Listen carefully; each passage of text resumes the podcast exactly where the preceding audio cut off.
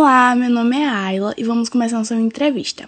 Por favor, fale seu nome artístico, sua faixa etária e realize sua autodescrição.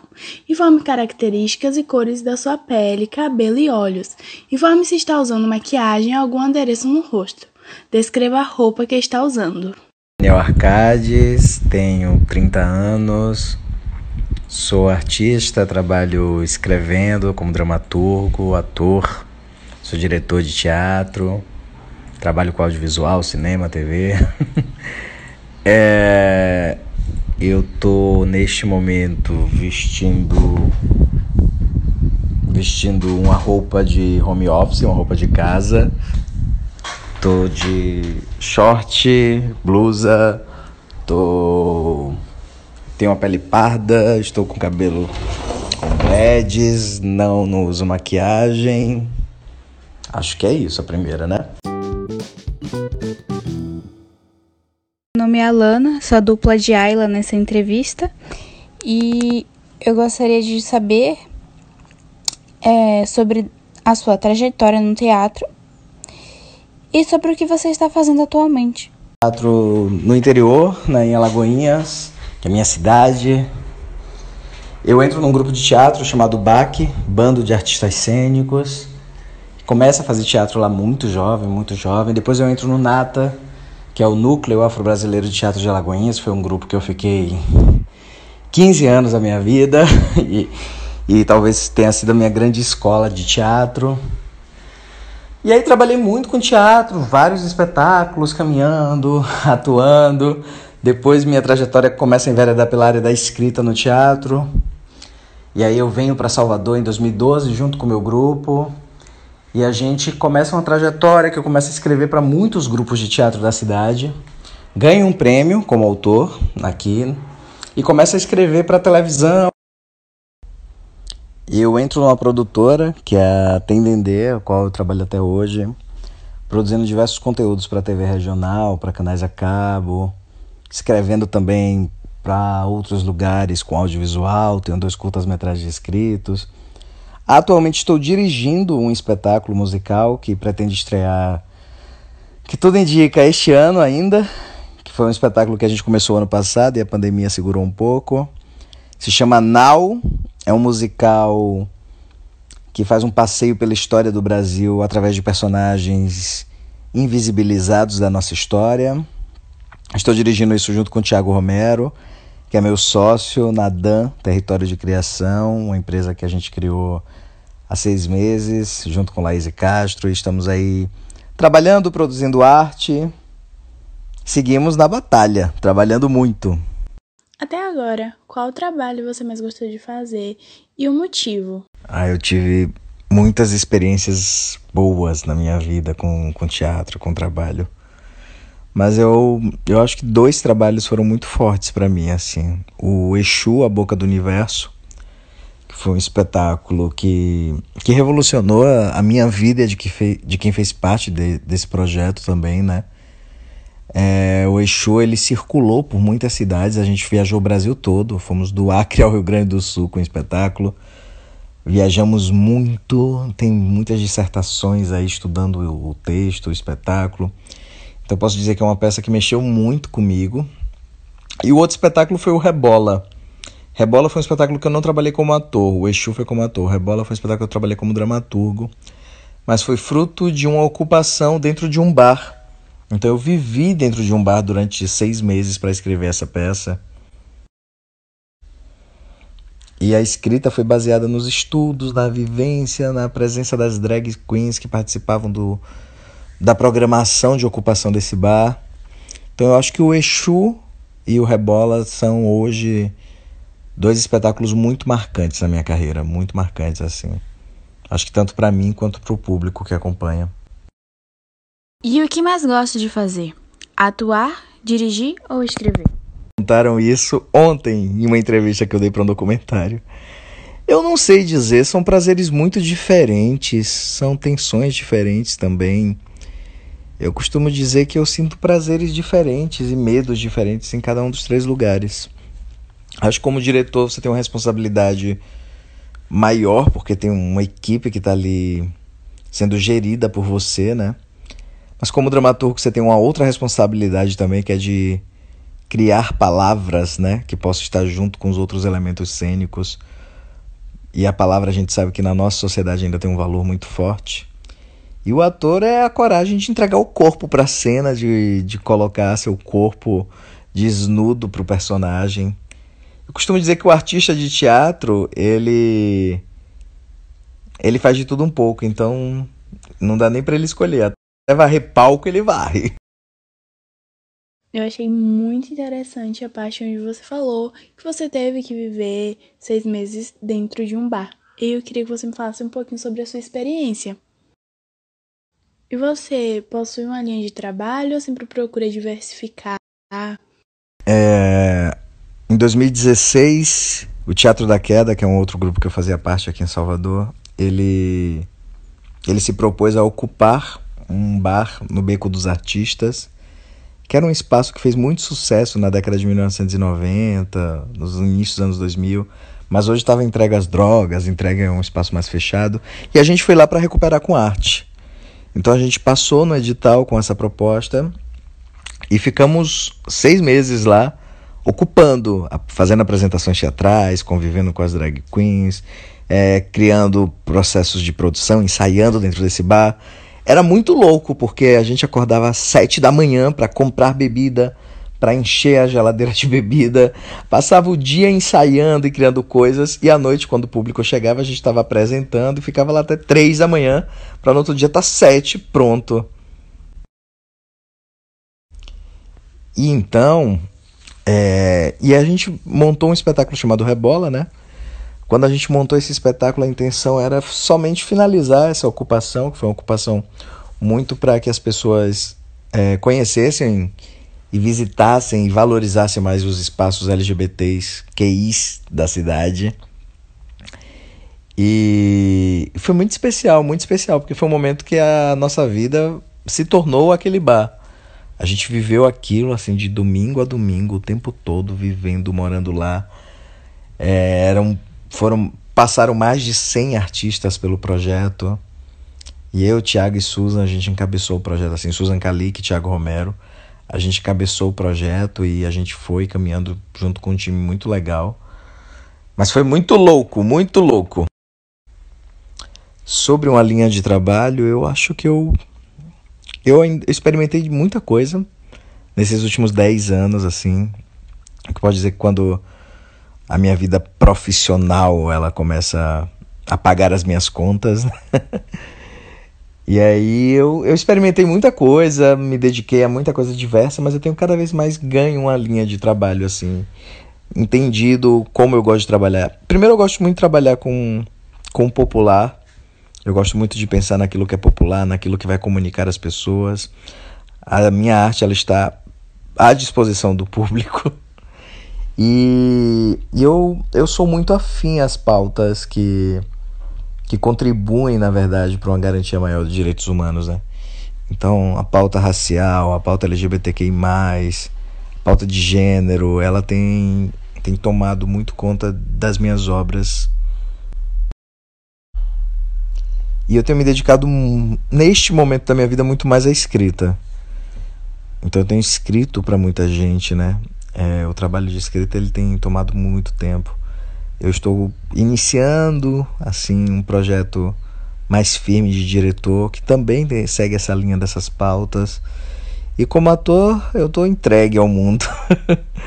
Mas eu, eu gosto muito de trabalhar com uma comédia mais irônica, eu gosto muito de trabalhar com, com musicais, eu gosto muito de trabalhar com operetas.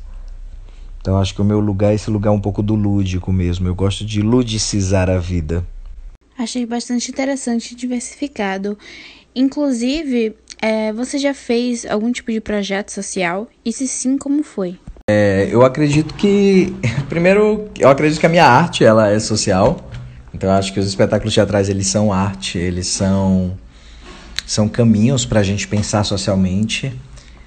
Mas trabalhei, trabalhei na UAT, que foi a Universidade Aberta da Terceira Idade, então trabalhei dando aula de teatro para pessoas. Já, já fui professor voluntário de teatro em várias escolas públicas de Alagoinhas. É, mas é isso, eu acho que a arte ela é uma ferramenta social também, não só uma profissão. Então eu me entendo como um agente social em todos os momentos da vida. Você se capacitou para ser este profissional. Onde e quando ocorreu isso? É, eu fui muito autodidata, né? Então, logo quando eu descobri que eu queria trabalhar com isso, eu fui, comprei muitos livros, eu vim a Salvador direto, consegui livros e, e assim, eu, eu dei a sorte de estar dentro de um grupo, então o grupo de teatro foi meio que a minha escola. Então nós pesquisávamos muito linguagem, nós éramos pessoas que o tempo inteiro estávamos assistindo espetáculos, estávamos é, trabalhando em cima, em cima desse, desse processo nosso de, de construção mesmo de uma poética do trabalho. E eu estudei muito assim.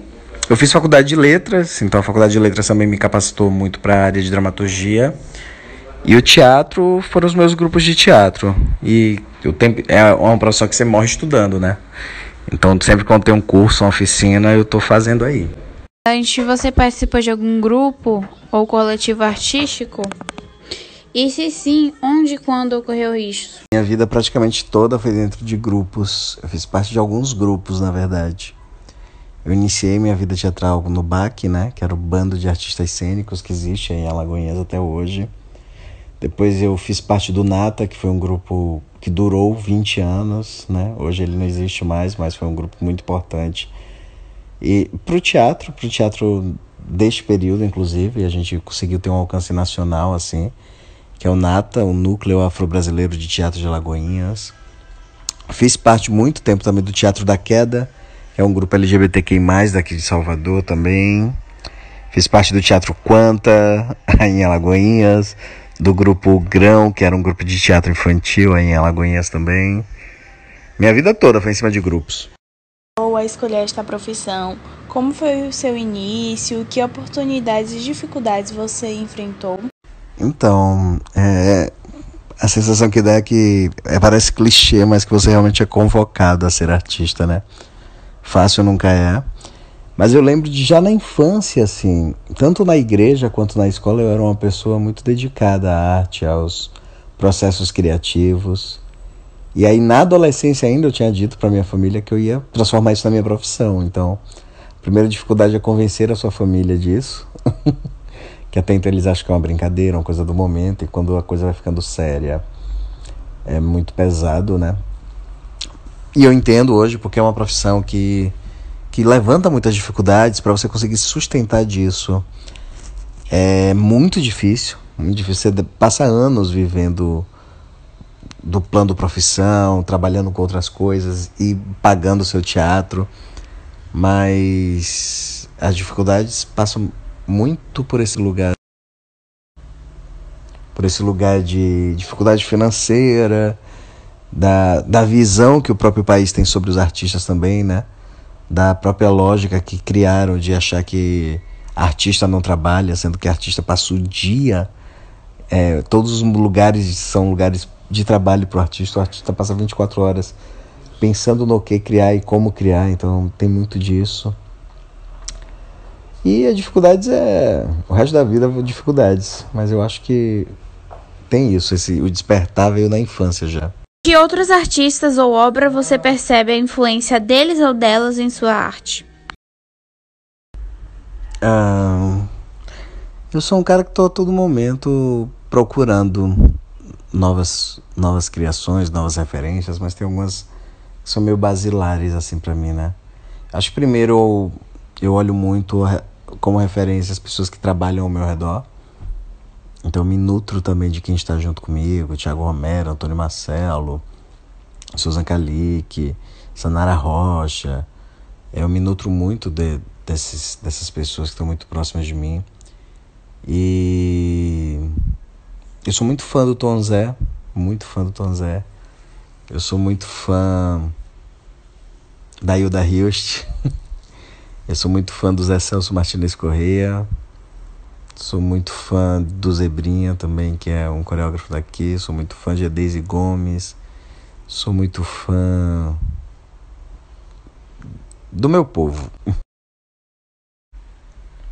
Agora, se for pensar em influência, não sei, é um misto, sabe? Eu costumo dizer, eu tenho um misto de, uma, de um menino que cresceu no interior, então tem muita influência tanto da televisão quanto da, das falas dos meus familiares. Então tem um quê de, de realidade de interior com, com a verdade televisionada. E aí quando eu venho para cá, para Salvador também, eu começo a dialogar com alguns outros teóricos, artistas. E eu me sinto muito muito influenciado pela dramaturgia que é feita por agora também. E pela música, eu sou muito musical, assim, eu gosto muito de ouvir música, então o Belchior, o Gonzaguinha, o Tom Zé são pessoas que me, me interessam muito. Isso é muito legal. Mas e aí, quais seus planos artísticos futuros? Então, neste momento que a gente tem a gente tem um governo contra a figura dos artistas, nesse momento que a gente tem uma pandemia que não nos permite também estar em cena. Meus planos é continuar fazendo, resistindo, fazendo e caminhar e melhorar e contribuir cada vez mais. Mas nesse momento eu tenho tido muita vontade de, de fazer coisas pela minha cidade também. Então a gente está montando agora um projeto que vai estrear virtualmente, né? Mas é um projeto sobre Alagoinhas, para Alagoinhas, com Alagoinhas. Então eu estou pensando muito em, em como continuar nesse processo pandêmico, fazendo arte, produzindo arte e contribuindo com a minha arte, na verdade. Qual é a sua opinião sobre o teatro produzido hoje é, em Alagoinhas? Então, eu acho que Alagoinhas tem uma coisa que acontece que é muito forte. Alagoinhas é uma das cidades que eu do interior do estado que eu conheço que tem artistas muito potentes mas quase todos precisam sair de Alagoinhas para fazer suas artes. Eu acho que o cenário teatral de Alagoinhas ele é muito forte. Você tem artistas que permanecem na cidade, que são muito importantes para a arte local. Você tem Berna Alves, né? Você tem o Quilombo Andante que está por aí também. Você tem algumas pessoas, alguns integrantes do Nata que também estão morando aí. É... E é uma cidade que sempre teve uma tradição teatral muito grande, muito grande. Eu acho que o caminho é sempre o melhor. Eu acho que a gente precisa de políticas públicas para pensar a cidade nesse, nesse, neste sentido. Mas a qualidade é, ela é muito grande. O que eu acho que a gente pode caminhar mais. O que eu acho que a gente pode caminhar mais é em processos de formação para a cidade. Então, quanto, quanto melhor for a cidade Quanto mais acesso à formação a cidade tiver, a gente só faz caminhar, mas a gente tem talvez uma das cidades mais criativas desse estado. Compreendi.